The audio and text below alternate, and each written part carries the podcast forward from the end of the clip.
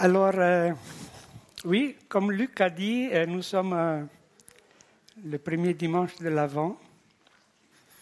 Donc, nous nous approchons de Noël.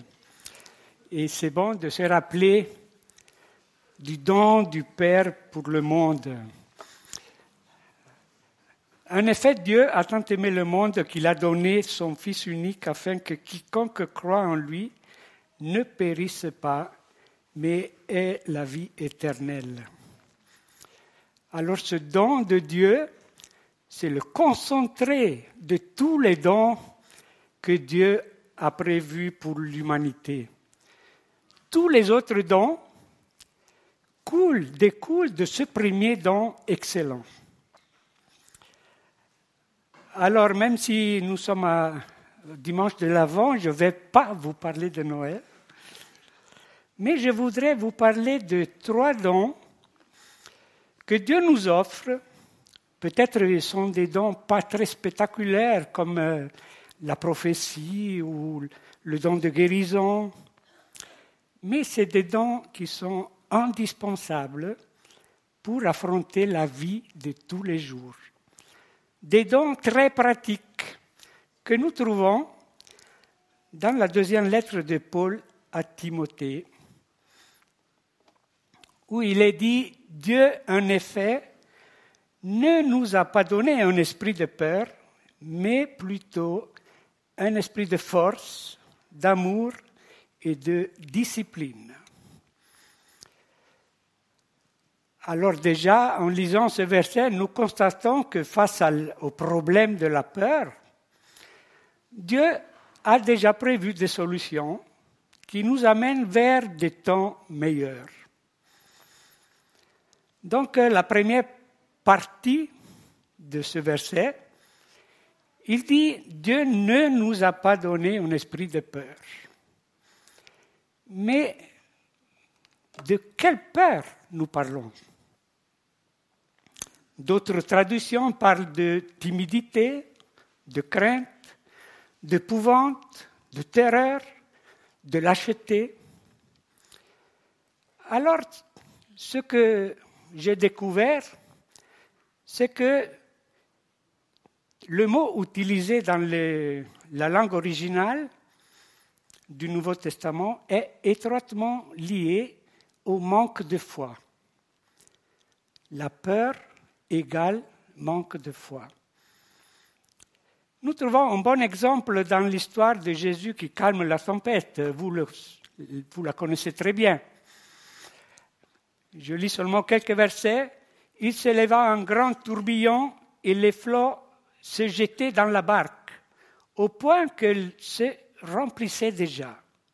Et lui, Jésus, il dormait à la poupe sur le coussin.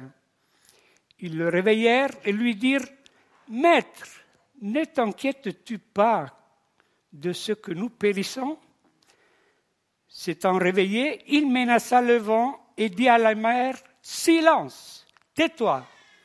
Et le vent cessa et il y eut un grand calme. Puis il leur dit, Pourquoi avez-vous si peur? Comment n'avez-vous point de foi?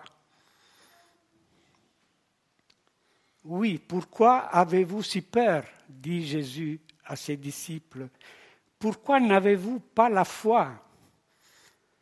En effet, les disciples avaient peur, même si c'était Jésus qui avait demandé de prendre le bateau, et non pas leur initiative.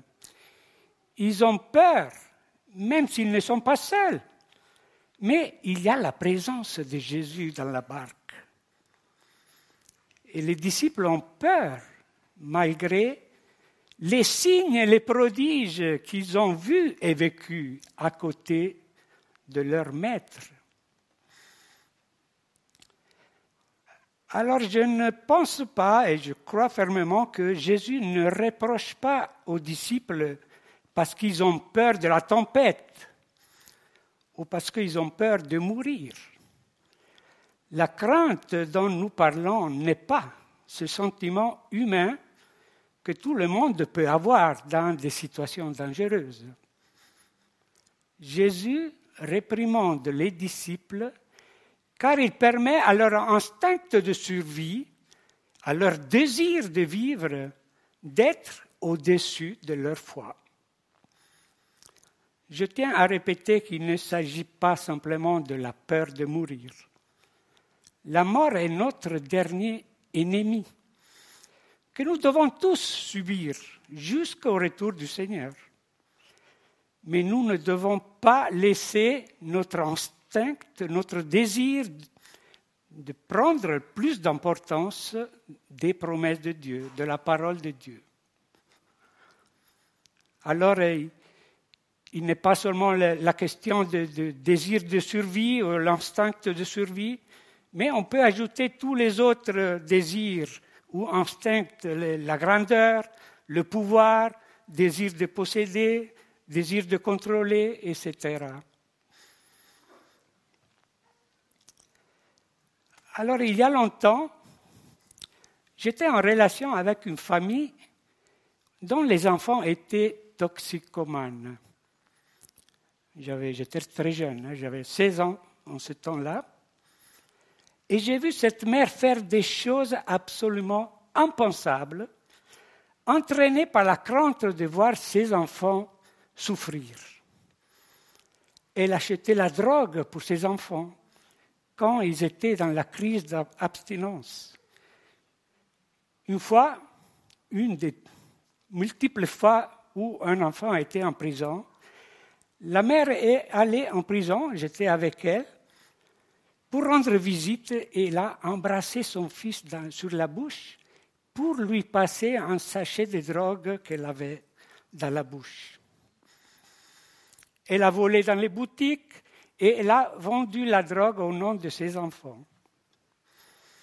Alors vous voyez, l'instinct maternel de cette femme a mis ses enfants avant tout. Avant la loi divine qui nous apprend à faire du bien à nos enfants et non pas du mal, avant la loi de l'État qui interdit l'utilisation de drogue, et même avant le bon sens qui nous montre que la drogue est un produit qui conduit à la mort. Et c'est en effet ce qui s'est passé pour ces deux enfants. bien peut-être nous pensons que cette situation est loin de notre réalité.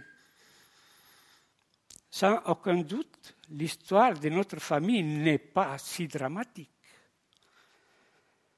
Mais rappelons-nous de la réaction de Pierre lorsque Jésus a révélé à ses disciples qu'il devait mourir sur la croix. Ici, c'est le texte. Pierre, l'ayant pris à part, il s'est mis à le reprendre et dit À Dieu ne plaise pas, Seigneur, cela ne t'arrivera pas. Mais Jésus, se retournant, dit à Pierre Arrière de moi, Satan, tu mets en scandale, car tes pensées ne sont pas les pensées de Dieu, mais celles des hommes. Alors vous voyez la peur de perdre son maître bien-aimé a conduit l'apôtre à mettre ses sentiments avant le plan du salut de Dieu. Ou peut-être c'était juste la peur de perdre son rôle de bras droit de celui qui devait libérer Israël de l'oppresseur romain. Quoi qu'il en soit, l'esprit de peur cache toujours la peur de perdre quelqu'un ou quelque chose par qui nous tirons notre bonheur. Alors derrière cette fausse recherche du bonheur personnel se cachent tous nos instincts négatifs, tous nos désirs qui ne viennent pas de Dieu. Alors peut-être vous pouvez dire, après tout ce que vous avez écouté, mais finalement, mais quand même, l'esprit de peur n'est pas si grave. Mais alors je vais vous inviter à lire dans le livre des Apocalypses, où il est dit, mais pour les lâches, les incrédules, les abominables, les meurtriers, les impudiques, les enchanteurs, les idolâtres et tous les menteurs, leur part sera dans l'étang ardent de feu et de soufre, qui est la seconde mort. Alors vous voyez le premier mot, les lâches, dans le mot original, dans la langue originale, est le même que celui utilisé par Jésus à ses disciples terrifiés sur le bateau. Et c'est aussi le même qui est utilisé dans notre passage, quand on dit que Dieu ne nous a pas donné un esprit de peur. Pour les lâches, leur part sera dans l'étang de feu, qui est la seconde mort. Comme vous voyez, la chose est grave. C'est la vie ou la mort pour l'éternité. L'esprit de peur agit dans le monde et agira jusqu'au dernier moment, jusqu'au jugement de celui qui est à l'origine de cet esprit. Satan, l'esprit de l'ennemi de Dieu, l'ennemi de l'homme. Alors donc, de quel esprit es-tu animé?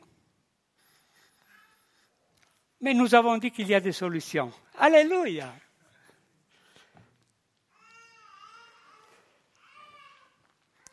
L'apôtre Paul dit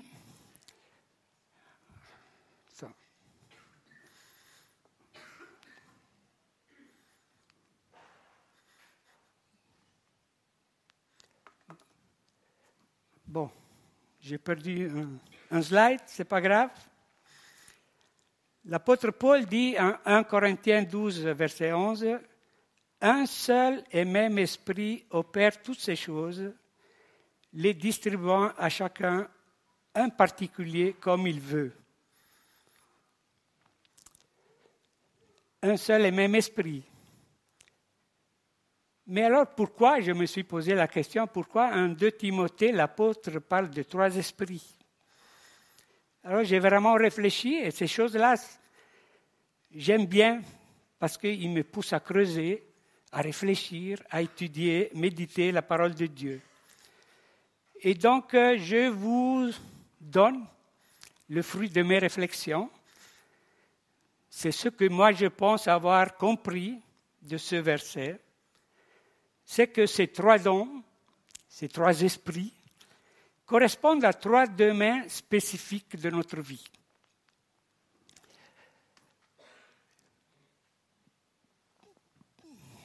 Ah, il est là. voilà.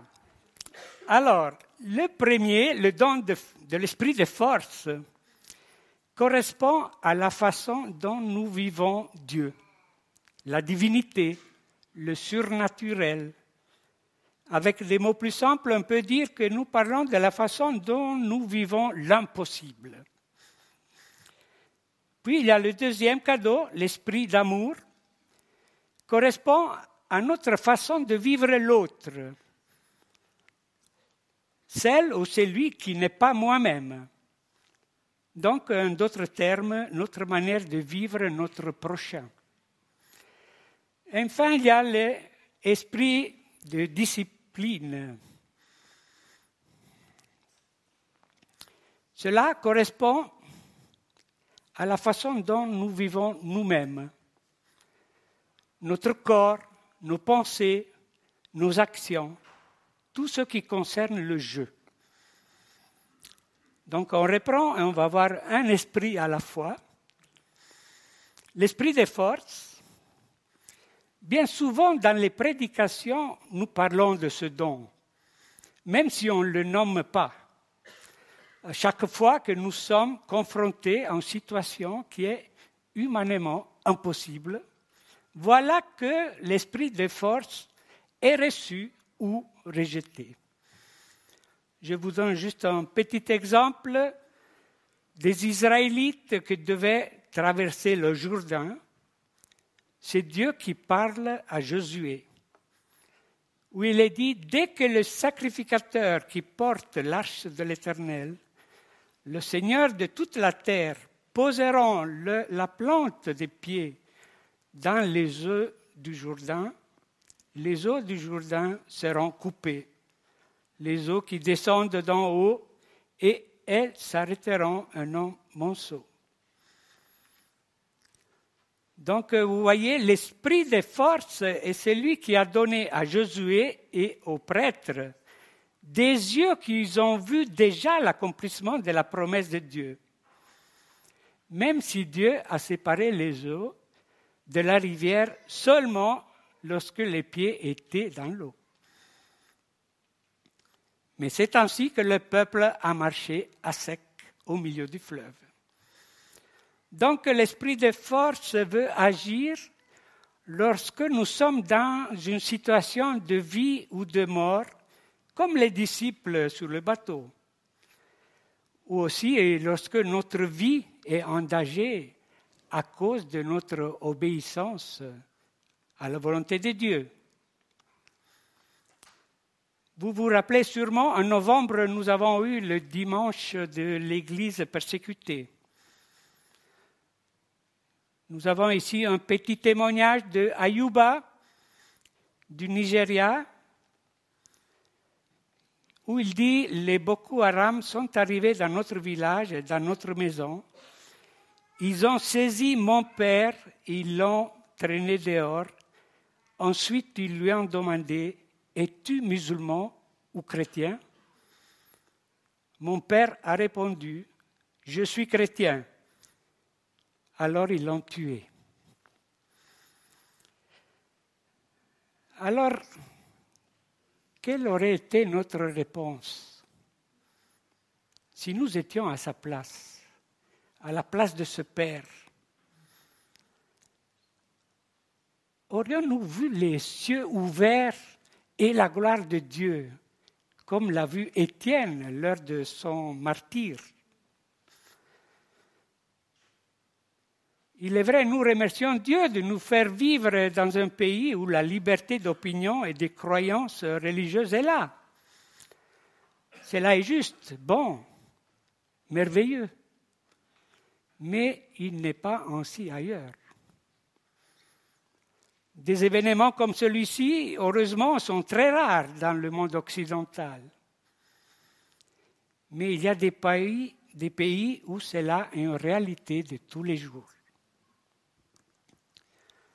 dans de nombreux pays du monde, les églises chrétiennes n'ont pas la liberté de culte ou de témoigner. Il y a beaucoup de chrétiens qui vivent leur foi et leur mission face à la persécution quotidienne et inhumaine, de même que le risque réel du martyr. Mais quel que soit le prix à payer, le peuple de Dieu dans ces pays ne s'arrête pas, même devant la persécution. Et je me pose la question, mais comment est-ce possible? Et je voudrais remercier ceux qui étaient présents à la soirée de prière et qui étaient là sur la brèche en faveur de l'Église souffrante, de nos frères et sœurs qui sont toujours avec la mort devant les yeux. Mais l'esprit de force est celle qui donne des yeux qui voient des choses invisibles, les choses meilleures, meilleures même de notre vie sur la terre. Car si nous vivons, nous vivons pour le Seigneur et si nous mourons, nous mourons pour le Seigneur. Soit donc que nous vivons, soit que nous mourions, nous sommes au Seigneur.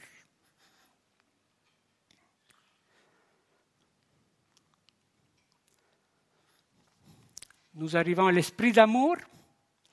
Nous avons dit que le don de l'esprit d'amour correspond à la façon dont nous percevons notre prochain, celui qui n'est pas nous. Alors un jour, un docteur de la loi a demandé à Jésus, qui est mon prochain? Et vous savez, il lui a raconté la parabole du bon samaritain. Et nous, qui est notre prochain? Souvent les chrétiens rencontrent d'autres chrétiens, lisent des livres chrétiens, participent à des activités chrétiennes. Souvent, nous sommes tellement occupés à faire des choses chrétiennes qu'il n'y a plus de place pour le prochain qui n'est pas chrétien. Oui, nous avons la tendance à nous isoler du reste du monde. Alors vous avez appris qu'il a été dit, tu aimeras ton prochain et tu haïras ton ennemi. Mais moi, Jésus, je vous dis, aimez vos ennemis, bénissez ceux qui vous maudissent, faites du bien à ceux qui vous haïssent et priez pour ceux qui vous maltraitent et qui vous persécutent, afin que vous soyez fils de votre Père qui est dans les cieux. Combien d'entre nous parviennent à suivre ces paroles de Jésus? Combien d'entre nous aiment et bénissent les méchants de ce monde? Ne sommes-nous plutôt plus enclins à les juger et à les éviter si possible? Le théologien allemand Dietrich Bonhoeffer, qui est mort sous les nazis, a écrit dans un de ses livres en jugeant notre prochain, nous nous mettons à distance d'observation et de réflexion.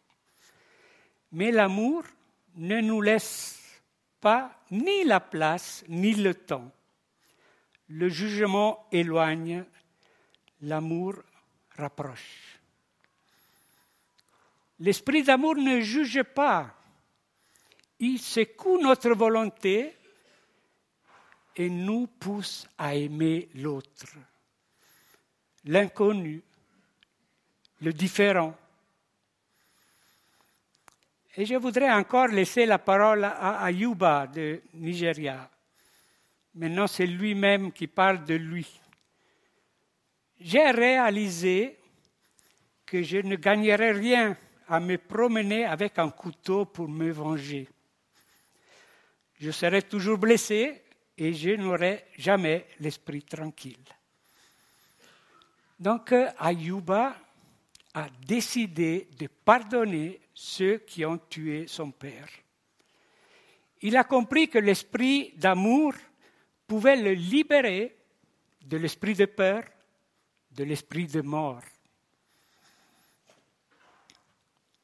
L'esprit d'amour n'est pas un sentiment, n'est pas une émotion, Jésus nous demande plus, nous demande un choix de volonté. Nous avons lu tout au début, car Dieu a tant aimé le monde qu'il a donné son Fils unique. Cet acte de la volonté de Dieu a joué un rôle déterminant dans le plan du salut.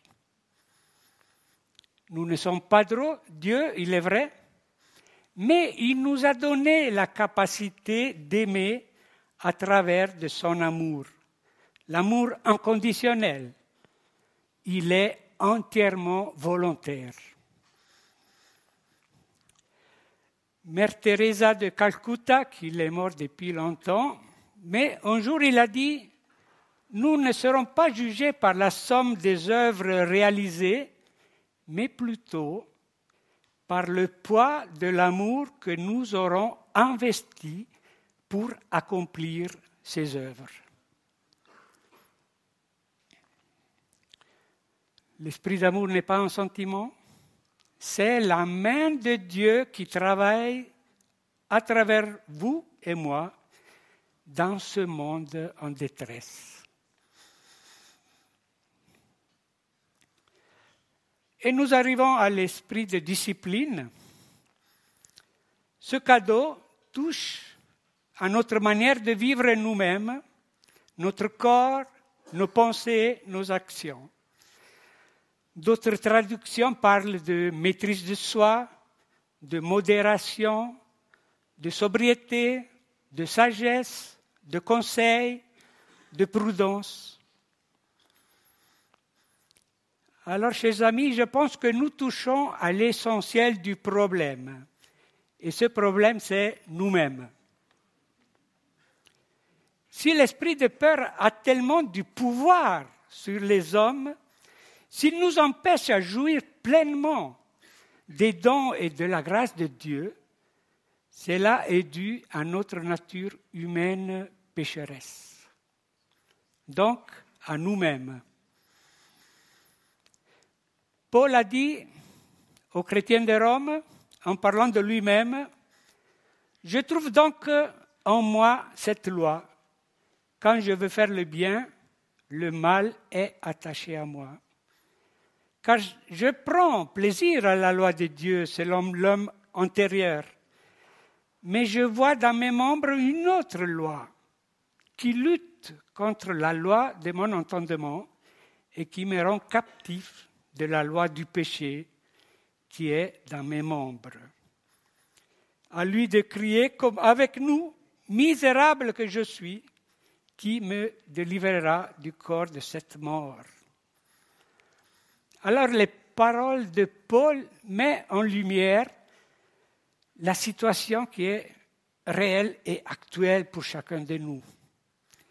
Il y a deux choses importantes que nous découvrons dans ce passage. Premièrement, la loi du péché qui nous a servi, elle est encore présente dans notre vie, même si nous sommes chrétiens, comme tous les autres hommes. Mais deuxièmement, nous voyons qu'une nouvelle loi, la loi de Dieu, a été greffée en nous au moment de notre conversion de la nouvelle naissance. Donc l'esprit de discipline est le, don de Dieu qui nous permet constamment de choisir la loi de Dieu plutôt que celle du péché. Notre volonté est constamment stimulée pour décider laquelle des deux lois il faut suivre. Vous savez, au début de ma vie chrétienne, j'ai participé à une cellule de prière de mon village. Et lors d'une de, ces réunions, nous avons discuté sur la question des deux lois qui sont en nous. Et un frère nous a apporté une image que vous avez probablement déjà entendue, mais que je vous partage. Ces deux lois présentes dans l'homme sont comme deux gros chiens ces deux chiens se battent constamment entre eux pour avoir la suprématie. Un est noir, l'autre est blanc. Nous n'avons pas la possibilité d'en de, garder un et de chasser l'autre. Mais notre volonté a le choix suivant. À lequel des deux chiens je donnerai de la nourriture de sorte qu'il devienne plus fort que l'autre? Alors, mes amis, si j'ai des pensées négatives envers mon frère, si je parle mal de ma femme euh, ou de mon mari, si je pointe du doigt en jugeant quelqu'un, si je sème la division dans la famille de Dieu, si je me sens plus spirituel que les autres, si je n'arrive pas à pardonner, si nous faisons même une seule de ces choses, lequel des deux chiens nous sommes en train de nourrir?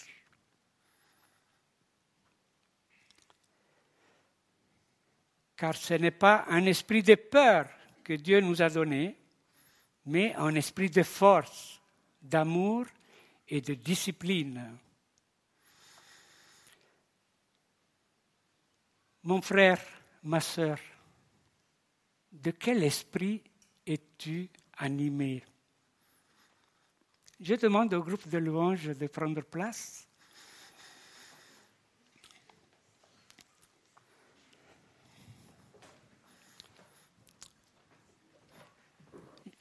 Alors si,